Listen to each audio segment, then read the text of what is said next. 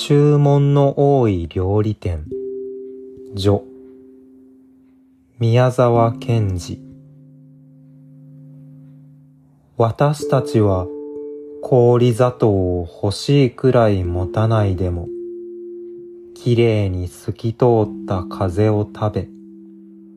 桃色の美しい朝の日光を飲むことができます。また、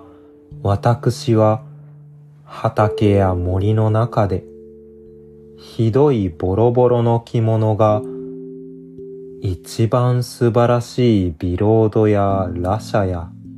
宝石入りの着物に変わっているのをたびたび見ました。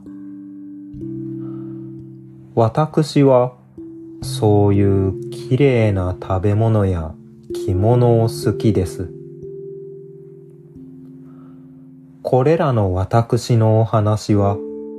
みんな林や野原や鉄道線路やらで虹や月明かりからもらってきたのです。本当に柏林の青い夕方を一人で通りかかったり、11月の山の風の中に震えながら立ったりしますと、もうどうしてもこんな気がして仕方ないのです。本当にもうどうしてもこんなことがあるようで仕方ないということを私はその通り書いたまでです。ですから、これらの中にはあなたのためになるところもあるでしょうし、ただそれっきりのところもあるでしょうが、私にはその見分けがよくつきません。何のことだか、わけのわからないところもあるでしょうが、そんなところは私にもまたわけがわからないのです。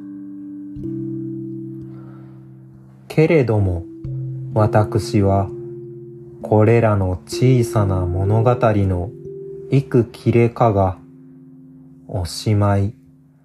あなたの透き通った本当の食べ物になることをどんなに願うかわかりません。大正12年12月20日宮沢賢治。